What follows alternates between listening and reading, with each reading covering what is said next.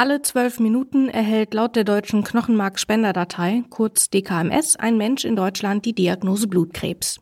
Bei der Behandlung der Krankheit hilft eine Stammzellspende. Und nicht nur bei Blutkrebs, sondern auch bei anderen Erkrankungen des Blutes. Bei der Stammzellspende werden Stammzellen entweder aus der Blutbahn oder aus dem Knochenmark der Spenderin oder des Spenders entnommen. Die können dann Personen transplantiert werden, deren Körper aufgrund einer Krankheit nicht mehr in der Lage ist, die Stammzellen selbst zu bilden was dann im Körper passiert, wie eine Stammzellspende genau funktioniert und wie es für betroffene Patientinnen ist, eine Spende zu erhalten, darum geht's in der heutigen Folge von Das grüne Herz. Mein Name ist Rabea. Hi. Das grüne Herz. Der AOK Plus Podcast.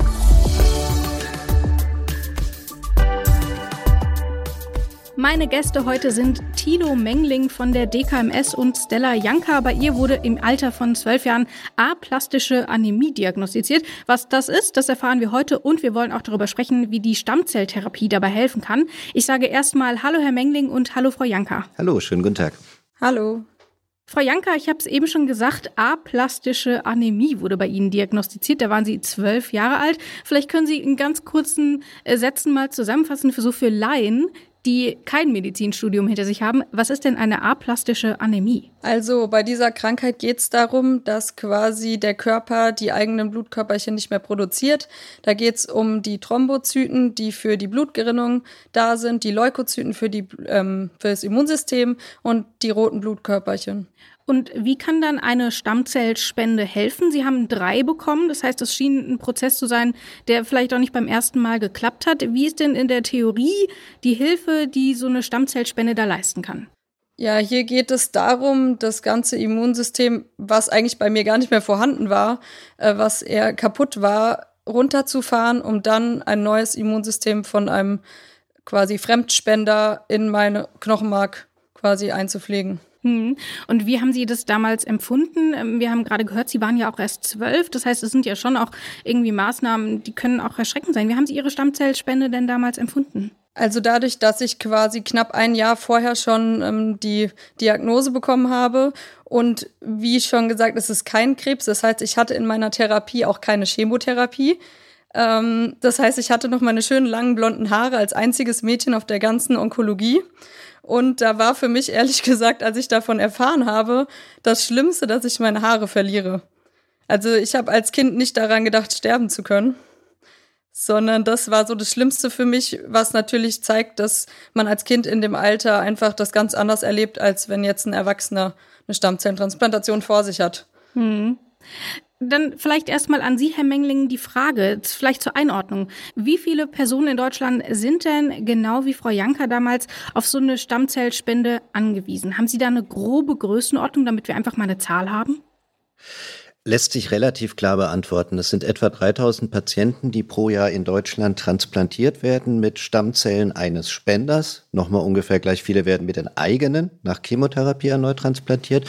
Ähm, und von diesen 3000 sind etwa drei Viertel nicht verwandte Spender. Also ein Viertel findet jemanden in der Familie, ansonsten nimmt man einen nicht verwandten Spender. Wenn man ihn findet, an Suchen gestartet, werden im Jahr Deutschland, letztes Jahr waren es 3800. Das heißt, nicht alle suchen für Patienten führen dann letztlich auch zur Transplantation. Aber man hat eine recht gute Vorstellung, auch eine genaue Erfassung, wie viele Transplantationen stattfinden.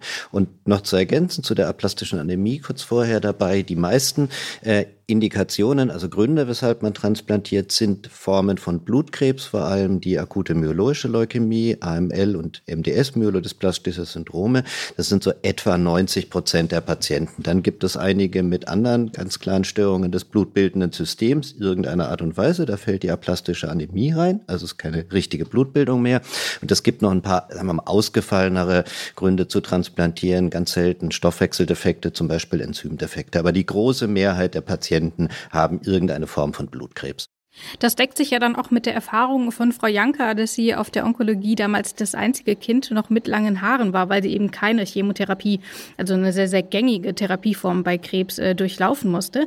Das heißt aber, Sie würden schon sagen, dass die Versorgungslage bei der Stammzellspende schon relativ gut ist oder ist das irgendwie vergleichbar mit der Blutspende, wo permanent zu wenig da ist? Es ist eine andere Problematik dabei. Also wir haben tatsächlich, Deutschland ist relativ gut dabei, ähm, sich zu registrieren. Das heißt, in der entsprechenden Altersgruppen, in denen man spenden kann, sind etwa 20 Prozent der Bevölkerung auch registrierte Stammzellspender. Also das heißt, die spenden nicht, aber sie sind theoretisch bereit zu spenden. Davon träumen die Blutspendedienste. Aber das entscheidende Problem bei uns ist, es geht nicht so sehr um die reine Menge, sondern es geht darum, die passenden Spender zu finden. Und das ist auch in Deutschland noch so. Und grundsätzlich kann man sagen, so in den europäischen Ländern oder vor allem mit dem genetischen Hintergrund der Europäer, Nordeuropäer, Mitteleuropäer stehen die Chancen am besten, aber auch bei uns findet sich für etwa jeden zehnten Patienten keinen passenden Spender. Und dann gehört noch dazu, ähm, das ist nicht schwarz und weiß, es gibt nicht passt, passt nicht, es gibt noch einen breiten Bereich darüber. Das heißt, man sucht möglichst viele Spender, um die Auswahl zu haben und wirklich den am besten geeigneten für einen Patienten dann auch auswählen zu können. Vielleicht erklären wir das Ganze nochmal. Ich mache das erstmal sehr laienhaft und dann kommen Sie nochmal mit ein bisschen mehr Expertise. Also es ist ja so, dass äh, zum einen muss die Blutgruppe stimmen, das stimmt soweit? Nee, die muss nicht unbedingt stimmen. Es hat ganz wenig Einfluss, ein ganz nachgeordnetes Kriterium. Man muss es wissen und man beachtet es bei der Transplantation unter Umständen, weil man das Produkt dann waschen muss. Das wäre das Einzige, aber es ist auf jeden Fall für die eigentliche Spende nicht wirklich wichtig. Und dann hat man aber so bestimmte Marker und die müssen dann bei Spender und Spenderinnen Empfängerinnen und EmpfängerInnen ähm, so übereinstimmen. Und wenn da irgendwie eine Großzahl von passt, müssen auch nicht immer alle, dann geht das so grob. Das ist so meine sehr, sehr laienhafte Erklärung, was eine Stammzellspende so ausmacht. Wie führen Sie es aus? Ja, doch, das ist relativ, relativ nah dran. Also tatsächlich, es gibt eine Reihe von Oberflächenmerkmalen der vor allem weißen Blutkörperchen, aber auch andere Gewebe. Das sind einfach so Eiweiße, die außen drauf sind, die dann als Freund oder Feind oder als fremd erkannt werden vom Immunsystem. Und interessanterweise ist es bei der Stammzelltransplantation so, dass das transplantierte System, also die Spende, den Empfänger angreift, nicht umgekehrt. Also eine Niere wird abgestoßen, wenn es nicht gut geht. Bei uns ist das Problem, dass das Transplantat, also das, ähm, das Gespendete ähm, den Empfänger angreifen würde, weil das ist ja das Immunsystem, das sind die aktiven Zellen zu. Und da geht es eben darum, dass es eine bestimmte, bestimmte Gruppe von Merkmalen, die heißen HLA, einfach auf Deutsch sagt das auch nur, das sind äh, Merkmale auf den weißen Blutkörperchen. Ähm, und die müssen übereinstimmen zu einem recht hohen Grad. Also ein richtig gut geeigneter Spender. Ähm, ich sage einfach mal die Zahl den Raum, sagt, da stimmt man in zehn von zehn Merkmalen überein. Bei neun von zehn geht es im Regelfall auch noch gut, bei acht wird schon kritischer. Das heißt, die Übereinstimmung muss schon sehr hoch sein, damit es nicht zu diesen ungewollten Immunreaktionen kommt. Frau Janka, können Sie sich da noch dran erinnern, wie das damals war, auf so eine Stammzellspende zu warten? Wir haben ja eben schon gehört, jeder Zehnte findet keinen passenden Spender oder eine Spenderin. Wie war das denn bei Ihnen? Ging das schnell? Mussten Sie lange warten? Können Sie sich da noch dran erinnern? Ich meine, Sie waren ja noch recht jung, deswegen ist natürlich auch die Frage, wie viel man davon noch weiß. Aber ich kann mir vorstellen, bei so einem einschneidenden Erlebnis ähm, ist das sicherlich ein bisschen präsenter, oder? Ja, also wenn ich mich genau erinnere, erstmal hatte man ja nicht wie heute das Internet, um da wirklich Leute zu animieren, zu Registrierungsaktionen zu kommen, sondern ich erinnere mich, dass meine Eltern alle Freunde, Familie zusammengetrommelt haben, dass die sich alle bitte registrieren sollen. Meine Eltern haben sich natürlich auch ähm, testen lassen, was natürlich äh, leider nicht geklappt hat, da die natürlich höchstens 50 Prozent meistens übereinstimmen. Ähm, aber ich meine, so im März wurde angefangen zu suchen und dann im Mai, Mitte Mai war die erste Transplantation. Also dann gab es ja die drei Spender zum Glück. Die habe ich ja dann auch gut ausgenutzt, sage ich jetzt mal. Ähm, ja, und bei mir ist es eben so, dass der dritte Spender wohl der ist, der am wenigstens übereingestimmt hat mit nur 98 Prozent. Und wieso hat es dann diese drei Transplantationen überhaupt gebraucht? Haben die ersten beiden nicht geklappt? Das hat nicht gereicht? Oder wie muss man sich das denn vorstellen? Also nach der ersten ging es mir eigentlich relativ gut. Ich durfte dann auch nach Hause. Und dann hatte ich wie eine kleine Grippe und Ohrenschmerzen, Ohrenentzündung und musste wieder ins Krankenhaus. Und dann wurde festgestellt, dass eben die Zellen wieder zurückgegangen sind. Ähm, nach der zweiten Transplantation hat sich ziemlich schnell herausgestellt, dass, ich sage das jetzt mal sehr laienhaft, äh, dass sogenannte Killerzellen meine gerade angewachsenen Zellen wieder aufgefressen haben. Und genau, bei der dritten hat dann zum Glück alles gut geklappt. Und passiert das häufig, Herr Mengling, dass ähm, solche Transplantationen dann, obwohl irgendwie die Marker gut passen, obwohl irgendwie alles in der Theorie eigentlich wunderbar klappen sollte, dass es dann irgendwie doch nicht klappt, dass das Ganze nicht angenommen wird, dass man sich eben krank fühlt, wie Sie es ja eben schon gesagt haben, man wird angegriffen, der ähm, Empfänger, die Empfängerin wird angegriffen. Und das hat ja Frau Janka auch gerade bestätigt mit ihren Symptomen. Wie häufig passiert das denn? Das lässt sich schwer in Zahlen fassen. Die Schwierigkeit ist so ein bisschen dabei, also ja, im, im Prinzip, Sie haben es ja gerade gesagt, gibt es zwei Mechanismen. Das eine ist, dass das Transplantat nicht anwächst, das ist eine Graft Failure, also dass es nicht wirklich angeht und nicht das Ganze übernimmt. Ähm, die andere Möglichkeit ist, dass das Transplantat, die Spende, also den Empfänger angreift. Das Erstere, dass das Transplantat nicht anwächst oder richtig angeht, ist recht selten. Das ist sicherlich im unter ein Prozent in der Größenordnung. Dass es zu diesen Abstoßungsreaktionen kommt, es ist relativ häufig, dass es die akut gibt. Die sind aber zu einem gewissen Grad auch gewünscht, weil das gleiche Phänomen geht ja auch die meisten, wie gesagt, Blutkrebs ist die normale Indikation, weshalb man transplantiert. Und denselben Effekt will man haben, also dieser Angriff auf das, was vom, also im Empfänger, weil dann auch die Krebszellen ganz gezielt angegriffen werden. Das heißt, die akuten Reaktionen sind zwar nicht angenehm und äh, krank, aber nicht, nicht ungewollt. Das Problem sind, wenn das Ganze chronisch wird, dann hat es keine Nutzen, aber nur Nachteile mehr. Das heißt, es hängt sehr, sehr stark davon ab, ähm, ja, eben gerade diese Übereinstimmung. Es ist da kann man nicht eine einfache Statistik draus machen. Es geht darum, ab welchem Grad man von dem Ganzen spricht. Das kommt sehr auf die Grunderkrankung des Patienten an. Aber grundsätzlich ist es so, dass man ähm, ja, so um die zehn Prozent, die nicht wirklich gut ausgehen, sind sicherlich realistisch. Das dürfte nicht untertrieben sein. Und da haben wir die Rezidive nicht mit drin. Die kommen natürlich auch vor. Dann lassen Sie uns doch mal ganz konkret über die Spende sprechen. Denn man denkt ja immer so, ist ein bisschen wie Blutspende und ein bisschen stimmt das auch. Das eigene Blut verlässt erstmal den eigenen Körper. Soweit die Gemeinsamkeit. Allerdings ist es ja so, dass bei der Blutspende das Blut nicht wieder zurückgeführt wird, wohingegen bei einer Stammzellspende durchaus schon. Also hat man ähm, eine Nadel im linken Arm in der Regel und eine Nadel im rechten Arm und dann wird das einmal so, geht durch so eine Maschine und dann kommt es wieder zurück. Warum? Was wird denn da gemacht bei dieser Spende? Wieso wird mir das Blut erst abgenommen und dann wieder zurückgepumpt? Was ist der Sinn dahinter, Herr Mengling? Das ist tatsächlich nicht so sehr mit der Blutspende zu vergleichen, sondern wenn jemand Plasma oder Thrombozyten oder Blutplättchen spendet. Das sind genau die gleichen Geräte, nur die Stammzellspende dauert länger als Plasmaspende ist im Regelfall eine Viertelstunde vorbei. Die funktionieren alle nach dem gleichen Prinzip.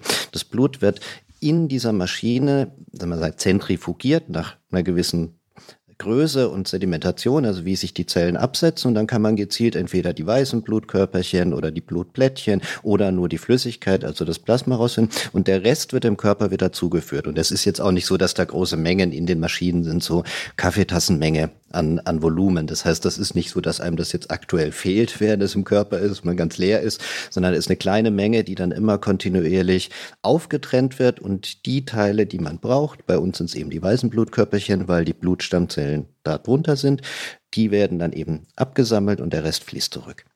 Tatsächlich ist es ja aber so, dass das auch schon ein etwas intensiverer Eingriff ist, ähm, als es jetzt zum Beispiel die Plasmaspende ist. Zum Beispiel müssen ähm, SpenderInnen äh, erstmal Medikamente nehmen, um die Anzahl der Blutplättchen, die man dafür benötigt, ähm, zu erhöhen. Deswegen ist das Ganze auch so mit gewissen Risiken verbunden. Allerdings nicht mit sonderlich großen Risiken. Es gibt aber trotzdem viele Vorurteile. Zum Beispiel gibt es immer wieder das ein Gerücht, dass die Stammzellspende im Rückenmark gezogen wird. Gemeint ist aber natürlich das Knochenmark. Diese Methode gibt es nämlich auch. Deswegen vielleicht erstmal die Frage, was sind denn die Risiken von so einer Spende? Vielleicht erstmal, wenn man es über diese Plasmageräte macht, also nicht über die Knochenmarkspende direkt aus dem Knochen. Die Geräte heißen Apherese-Maschinen, also Apherese ist das Verfahren dabei.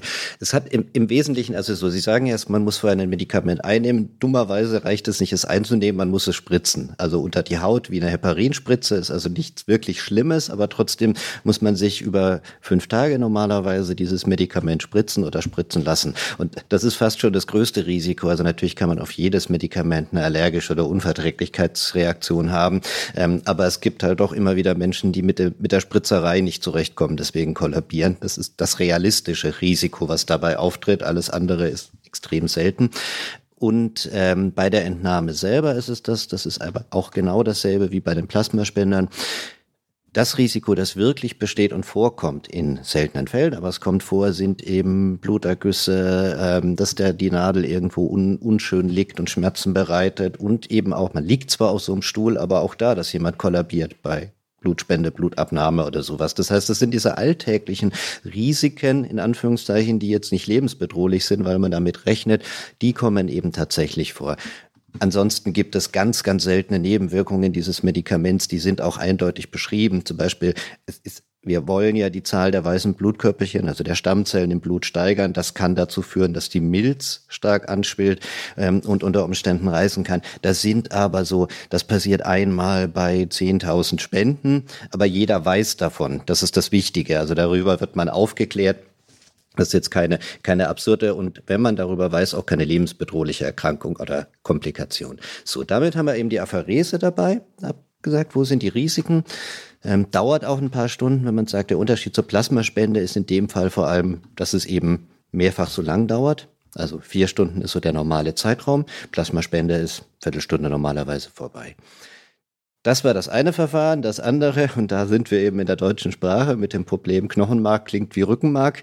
Ähm, deswegen wird es gerne verwechselt. Es hat mit dem Rückenmark überhaupt nichts zu tun. Man nimmt den Knochenmark und zwar aus dem Beckenknochen, und zwar vom hinteren Beckenkamm. Der ist einfach sehr gut zu finden bei den meisten Menschen, sehr einfach zu tasten. In den sticht man rein, anders kann man sich nennen, mit einer kräftigen Nadel und zieht so milliliterweise Knochenmark raus, Knochenmark-Blutgemisch, bis man die Menge hat. So ein Liter bis maximal maximal eineinhalb Liter ist Blut, Knochenmark gemischt. Das ist nicht nur Knochenmark, ist so das normale Volumen, das man dabei nimmt. Und das ist von den Risiken her, das ist ein kleiner operativer Eingriff unter Vollnarkose. Klein meine ich damit, also klar ist eine Vollnarkose dabei, aber damit sind auch die Risiken sehr nachvollziehbar. Auch da haben Sie wieder äh, Blutungen, im schlimmsten Fall Nervenverletzungen, alles was so mit einem Eingriff, egal zu welchem Zweck auch immer, zu tun hat. Darüber hinaus gibt es keine besonderen Risiken.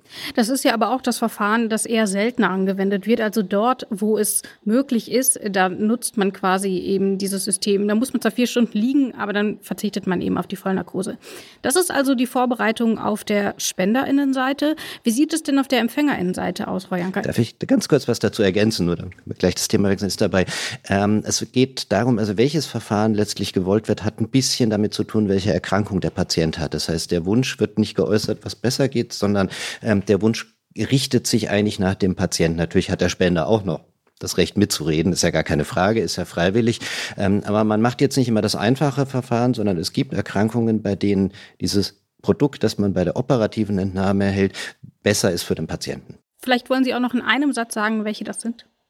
Vor allem nicht bösartige Erkrankungen. Also alles, was bösartig ist, da will man aus dem peripheren Blut haben, weil da nimmt man, das kennt man so, da nimmt man so diese aktiven Immunzellen mit. Da ist dann der Kampf gegen den Krebs größer. Alles, was nicht bösartig ist, möchte man lieber dieses Knochenmark haben, weil, wie vorhin schon angesprochen, da ist dieser Effekt, dass die Spende den Empfänger angreift, wesentlich geringer ausgeprägt. Und bei nicht bösartigen Erkrankungen hat man ja keinen Nutzen von dieser Aktivität. Während bei bösartigen Erkrankungen dann auch parallel die, die, die Krebszellen angegriffen würden. Dann aber trotzdem die Frage, welche Vorbereitungen gibt es denn auf der Empfängerinnenseite, Frau Janka? Mussten Sie irgendein Prozedere durchlaufen, damit Sie diese Zellen empfangen konnten? Oder wie muss man sich das dann von Ihrer Seite aus vorstellen? Ja, also erstmal vor der Transplantation allgemein gibt's äh, ja etliche Arzttermine, der ganze Körper wird durchgecheckt. Man kommt ja dann in der Zeit in ein Isolationszimmer davor wird man dann erstmal in Desinfektionsmittel wirklich gebadet. Also das nennt sich dann Einschleusen. Stelle ich mir auch nicht so angenehm vor. Nee, also das muss, muss man jetzt sonst nicht machen, nee.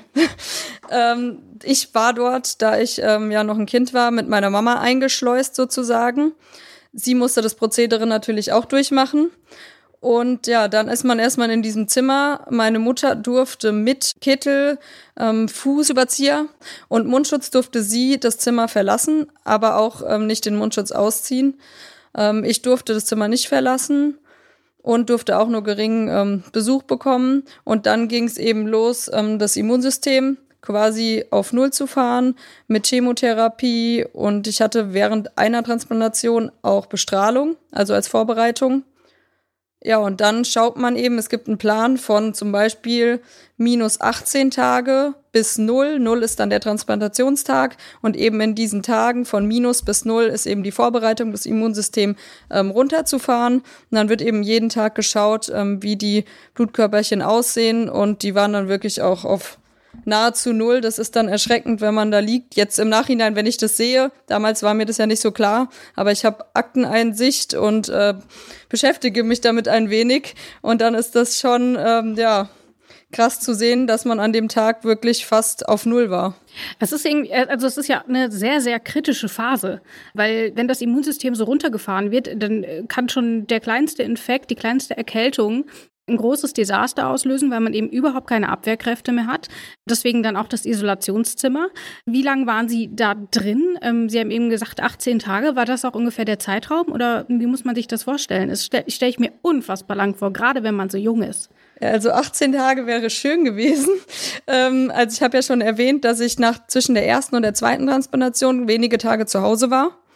Aber der Tag von der ersten Transplantation bis nach Hause kommen war ungefähr Anfang Mai bis 20. Juni, also schon sechs Wochen. Dann war ich paar Tage zu Hause und um den 26. rum war dann schon ähm, die zweite Transplantation, da mein Immunsystem ja eigentlich eh schon kaputt war sozusagen. Es ist, hat sich ja gar nicht richtig aufgebaut, deswegen war hier ähm, die Vorbereitung auch nicht so groß. Und dann war ich wirklich nach der zweiten Transplantation gar nicht zu Hause. Also es ging direkt durch zur dritten Transplantation und dann war ich, ich glaube, so Mitte September bin ich dann nach Hause gekommen. Also es waren schon von Mai, sagen wir, wenn wir die drei, vier Tage, die ich zu Hause war, wegnehmen, bis Mitte September war ich ähm, mit meiner Mutter dort drin. Die Sache ist auch, dass ich bei den ersten zwei Transplantationen sogar noch mit einem anderen Kind und der Mutter im Zimmer war, also zu viert. Und das, äh, ja, zerrt schon an den Nerven und geht auf die Psyche, sowas. Herr Mengele, wieso ist es denn so wichtig, dass man ähm, dieses Immunsystem erst runterfährt durch Bestrahlung, durch Chemotherapie, wie auch immer? Also warum ist das für diesen Prozess, für diese Stammzelltransplantation so wichtig? Das ist genau das, was wir ein paar Mal schon angesprochen haben. Das ist eben der, der Punkt, dass sonst die beiden Immunsysteme miteinander kämpfen. Und man will ja nicht, dass das Neue quasi verliert und deswegen keine Chance hat, anzuwachsen. Deswegen macht man eben Bestrahlung. Das ist eine relativ geringe Dosis, aber der große Teil des Körpers wird bestrahlt, um das alte Immunsystem abzuräumen. Man kann es nicht anders nennen ähm, dabei, weil das, das ist wirklich der gewollte Effekt. Das kennt man so, wenn man so ein paar Medizinserien guckt, ähm, nur immer mit diesem dramatischen Effekt, dass dann, wenn das Immunsystem auf Null ist, plötzlich der Spender oder die Spenderin abspringt ähm, und man plötzlich ohne Immunsystem und ohne Spende dasteht. Ich nehme an, das ist ein sehr übertriebenes Szenario oder haben Sie solche Fälle tatsächlich auch? Es passiert tatsächlich sehr selten, aber es passiert tatsächlich. Covid war ein Thema, dass Spender sehr, sehr kurzfristig ausfallen, also dass Spender nicht weiter weitermachen möchten, ist extrem selten. Aber dass etwas passiert vom Herzinfarkt, akuten Bandscheibenvorfall, Blinddarmdurchbruch äh, oder Corona, das kommt in Einzelfällen vor. Wir haben aber auch in der Corona-Zeit, wo es eben etwas häufiger vorkam, wir haben es immer geschafft, innerhalb von wenigen Tagen, also erst vor kurzem ist der ursprüngliche, die Spenderin ähm, ausgefallen wegen einer, wenigen Wochen wegen einer akuten Corona-Erkrankung und dann hat es binnen drei Tagen ein anderer Spender kontaktiert worden und konnte innerhalb von drei Tagen spenden. Das heißt, das ist immer ein bisschen eine Zitterpartie über wenige Tage. Das ist dann so, man ist ja in dieser wie beschrieben, in dieser Isoliereinheit. Das dauert eben ein paar Tage länger. Es ist uns aber bisher tatsächlich, toi, toi, toi, gelungen, auch in der Corona-Zeit immer kurzfristig einen Ersatzspender entweder innerhalb der DKMS, aber auch irgendwo anders oder aus der Familie aufzutreiben. Das heißt, diese Situation, diese, diese Zitterpartie, die gibt es tatsächlich. Gott sei Dank geht sie fast immer gut aus.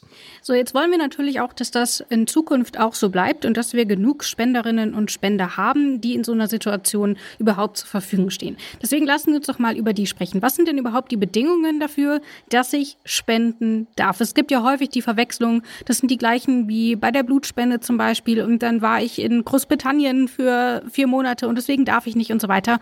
Auch sehr, sehr viele Mythen. Wie sieht es denn hier aus? Wer ist denn überhaupt für so eine Stammzellspende geeignet? Es hat schon Ähnlichkeiten mit der Blutspende. Also ein, ein Unterschied ist zum Beispiel, dass man zwischen 18 und 60 oder 61 Jahren alt sein sollte, um gelistet zu sein oder muss. Bei der Blutspende darf man inzwischen auch älter sein. Das hat einfach damit zu tun, dass die, die Stammzellen werden auch nicht jünger, wenn wir ehrlich sind. Das ist der Hintergrund, dass ältere Spender eigentlich im Regelfall deswegen auch nicht mehr aufgefordert werden. Die Bedingungen sind die, die harten Kriterien, weshalb man nicht Blut spenden darf, wenn jemand äh, HIV oder sowas hat. Das ist natürlich naheliegend. Das gilt auch für die Stammzellspende. Der Unterschied zwischen beiden ist aber sehr gutes Beispiel mit dem Großbritannien-Aufenthalt. Es gibt eine ganze Reihe solcher eher mal ein bisschen alberne Angelegenheiten. Ist, dass ähm, da ist ja schon ein theoretisches Risiko dabei für ein Blutprodukt. Und es gab in, in Großbritannien gab es einzelne Fälle der Übertragung von, da geht es ja um BSE, also Kreuzfeld-Jakob, ähm, äh, in denen das passiert ist. Das heißt, für die Blutspende ist das eine ganz andere Kategorie. Bei uns geht es grundsätzlich um eine sogenannte gerichtete Spende. Das heißt, es gibt einen, es gibt einen Arzt, es gibt einen Patienten, die zusammenarbeiten und die kriegen diese Information mitgeteilt. Das heißt, der würde in dem Fall mitteilen, Spender hat in Großbritannien gelebt, Spenderin hat in Großbritannien gelebt. Dann können die sagen, ja, aber wir nehmen es trotzdem oder sagen, nee, dann möchten wir jemand anderen haben. Insoweit ist hier diese direkte Kommunikation möglich, während die Blutspende alles Mögliche von vornherein ausschließen muss.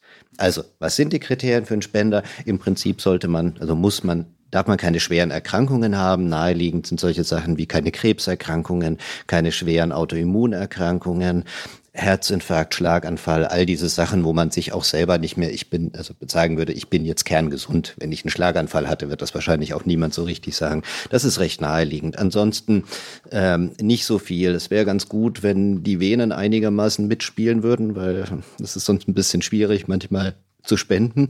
Aber das ist es auch schon eigentlich. Wie sieht's denn denn mit solchen Personen wie Frau Janker aus, also mit überstandenen Erkrankungen zum Beispiel? Dürfte Frau Janker denn jetzt wieder spenden, nachdem sie selber schon eine Transplantation erhalten hat? Nee, das darf sie tatsächlich nicht mehr. Das ist jetzt natürlich die Frage dabei, weil man natürlich bei ihr definitiv sagen kann, ja, sie hat jetzt ein gesundes System oder Immunsystem von jemand anderen, das seit vielen Jahren gut funktioniert gemacht. Aber da würde man einfach, also man hätte nicht Sorgen in diesem Fall so sehr wegen den Zellen, sondern einfach, dass man dem Spender, der Spenderin schadet durch die Spende oder Entnahme. Und tatsächlich ist es ja auch so, also man kriegt quasi den Anruf von der DKMS, man ist registriert, vielleicht gehen wir auf den Prozess mal ein, dann kriegt man einen Anruf, oder einen Brief und da steht potenziell möglich, bitte gehen Sie doch mal zu Ihrem Hausarzt oder zur Hausärztin, nehmen Sie, lassen Sie da mal Blut abnehmen und dann wird das so weiter getestet. Äh, das heißt, da kommt man quasi schon in den etwas engeren Auswahlkreis und dann wird eben auf diese Marker getestet, auf die wir vorhin schon eingegangen sind. Kann ich denn in diesem Zeitfenster noch irgendetwas tun, um mich auf eine mögliche Spende vorzubereiten? Wir haben ja schon gehört, das geht teilweise sehr, sehr schnell. Ähm, oder muss ich dann einfach gucken, was passiert? Naja, man hat im Regelfall, das ist schon, ich habe da vorhin ein bisschen übertrieben, bin drei Tagen, das ist nicht übertrieben, das kommt in Einzelfällen vor. So die Regelzeit zwischen dieser ersten Kontaktaufnahme, übrigens parallel, Sie kriegen ein Anschreiben und gleichzeitig einen Anruf, wenn Sie nicht sofort darauf reagieren. E-Mail inzwischen hauptsächlich, logisch. Nicht mehr mit der Post, bringt nichts. Ja, mein, mein letztes Anschreiben ist äh, zwölf Jahre her. Deswegen ja, genau. damals nein, nein, hat man noch einen Brief gekriegt. genau. Wir haben das mehrheitlich umgestellt, einfach gerade weil wir feststellen, dass viele junge Spender, die Adresse ist eh nicht mehr aktuell, dann müssten es die Eltern nachschicken. Die E-Mail-Adresse behält man im Regelfall. Das heißt, wir machen Kommunikation hauptsächlich über E-Mail und rufen dann aber parallel an. Und dann geht es eben genau so. Dann kriegen Sie ein Set zugeschickt für eine erneute Blutabnahme. Die Merkmale sind ja vorher schon bekannt. Bei der Registrierung hat man das gemacht, damit man suchen kann, aber man möchte möchte die nochmal bestätigen, teilweise auch weitere Werte bestimmen, die ursprünglich nicht bestimmt waren. Und was man auch braucht, sind sogenannte Infektionsmarker. Jetzt ist es unwahrscheinlich, dass ein Spender plötzlich an HIV erkrankt ist. Aber da ist auch zumindest ein, ein sagen wir mal, Allerweltserreger da, das CMV, Cytomegalivirus, das hat man oder hat man nicht. Das ist für den Spender, die Spenderin nicht weiter wichtig. Aber das ist einer der Parameter, die passen muss. Das heißt, man möchte es bestimmen, ob sich daran was geändert hat. Das heißt, man braucht diese Blutprobe. Aber im Regelfall hat man eben gesagt, drei Tage sind eine extreme Ausnahme, aber drei, drei Monate sind so der Vorgang. Was kann man in der Zeit machen? Ja, Corona war ein gutes Beispiel. Zumindest unmittelbar vor der Spende, möglichst nicht in irgendwelche ähm, Hotspots und äh, Megaspreader-Events aussuchen. Das ist zum Beispiel ein Weg, was uns sehr hilft, aber das ist kurz vor der Spende mit Corona, ist, ähm, wenn man äh, Reisen oder Abwesenheiten zumindest sehr gut mitteilt, also wie man erreichbar ist. Das ist so ein wichtiger Punkt dabei. Also die Verfügbarkeit nicht plötzlich nicht auffindbar sein. Das darf man. Man ist ja zu nichts wirklich streng verpflichtet, aber gute Kommunikation ist hilfreich. Und was man unbedingt machen sollte, wenn es direkt vor der Spende ist, also von dieser Corona-Spezialsituation abgesehen, sind so Sachen wie trinken Sie genügend den Tag vorher. Sie werden von der Maschine abgestöpselt. Es ist nicht so, dass man sich da Sorgen machen muss, weil man mal austreten muss. Das geht, das ist völlig normal. Aber dann verkraften Sie es besser. Also so ein bisschen Vorbereitung, das kriegt man dann aber auch gesagt vor Ort. Kann man schon machen. Aber eigentlich außer, außer kein Risikoverhalten, ungewöhnliche Art äh, zwischen Aufforderung und einer möglichen Spende, muss man da nicht besonders viel tun. Frau Janka, Ihnen hat jetzt diese Stammzellspende ja das Leben gerettet. Was sollte denn Ihrer Meinung nach jeder Mensch über diese Spende wissen? Was ist denn Ihnen wichtig, was da noch mitgeteilt werden muss? Ja, also ähm, ich kenne viele Leute, die das Testkit quasi längere Monate bei sich haben rumliegen lassen. Ich hoffe, dass diese Leute sich dazu entscheiden, das einfach zurückzuschicken, weil wie Herr Mengling vorhin schon gesagt hat, so eine Entnahme ist vielleicht paar Stunden, aber für uns als Empfänger bedeutet es einfach ein ganzes Leben. Und deswegen wünsche ich mir einfach, dass mehr Leute ähm, sich dazu entscheiden, sich registrieren zu lassen, dass es überhaupt die Möglichkeit gibt, dass sie in der Datei sind. Ähm, einfach weil wir als Patienten eben auch, egal wie gesund ich jetzt bin, wir dürfen ja einfach nicht mehr spenden. Und deswegen, ja, wäre mir das ein großes Anliegen und würde mich freuen, weil eben nicht alle das Glück haben, wie ich, direkt drei Spender haben zu können, sondern man ja auch immer wieder in den Medien sieht, dass es ähm, Kinder, Erwachsene gibt, die einfach ähm, ja gar keine Übereinstimmung finden. Das sagt Stella Janka. Sie selber hat äh, drei Stammzellspenden bekommen und ist heute wieder gesund. Vielen Dank fürs Gespräch, Frau Janka. Vielen Dank. Und auch vielen Dank an Sie, Herr Mengling äh, von der DKMS, dass Sie uns nochmal so ein paar allgemeinere Informationen zur Stammzellspende gegeben haben. Dankeschön. Wenn, wenn ich auch noch ein kurzes Schlusswort haben aber sehr gerne. Wäre, nein, aber die Bitte ist, weil die Frage ist, was, was möchten wir den Zuhörern mitteilen, den Spendern mitteilen oder den potenziellen Spendern mitteilen? Ganz genau, die Registrierung tut nicht weh, das ist nicht die Frage dabei. Aber was wir besonders brauchen, sind Menschen, sagen wir, nicht deutscher Herkunft. Gerade Leute mit einem anderen ethnisch bisschen schwierig, das Wort, ob man es verwenden kann, aber einfach einer anderen Herkunft, weil die sind unterrepräsentiert. Das heißt, gerade wenn Sie das hören, aus dem Bereich kommen, freuen wir uns umso mehr. Wir freuen uns über jeden, aber diese Bevölkerungsgruppen sind besonders gesucht. Vielen Dank. Damit bleibt ja eigentlich nur noch ähm, übrig zu sagen, Stäbchen rein, Spender sein, habe ich mir sagen lassen. Und damit verabschiede ich mich. Vielen Dank Ihnen beiden, dass Sie sich die Zeit genommen haben. Danke Ihnen. Danke Ihnen. Wenn ihr mehr über die Stammzellspende erfahren wollt, dann könnt ihr natürlich als allererstes auf die Website der DKMS gehen, einfach dkms.de in eurem Browser eingeben. Dort findet ihr alle Informationen, wie das Ganze funktioniert, ob ihr spenden dürft und wie man sich registrieren kann. Außerdem könnt ihr für die Knochenmark- und Blutspende Bonuspunkte bekommen, also von der AOK Plus. Also ihr habt so ein Bonusheft und wenn ihr Blut spendet oder Knochenmark spendet, kann das dort eingetragen werden und dann bekommt ihr später Prämien von der AOK Plus zugeschrieben. Die Infos dazu findet ihr alle auf der Website der AOK Plus. Das war's für heute. Ciao und bis zum nächsten Mal. Das grüne Herz. Der AOK Plus Podcast.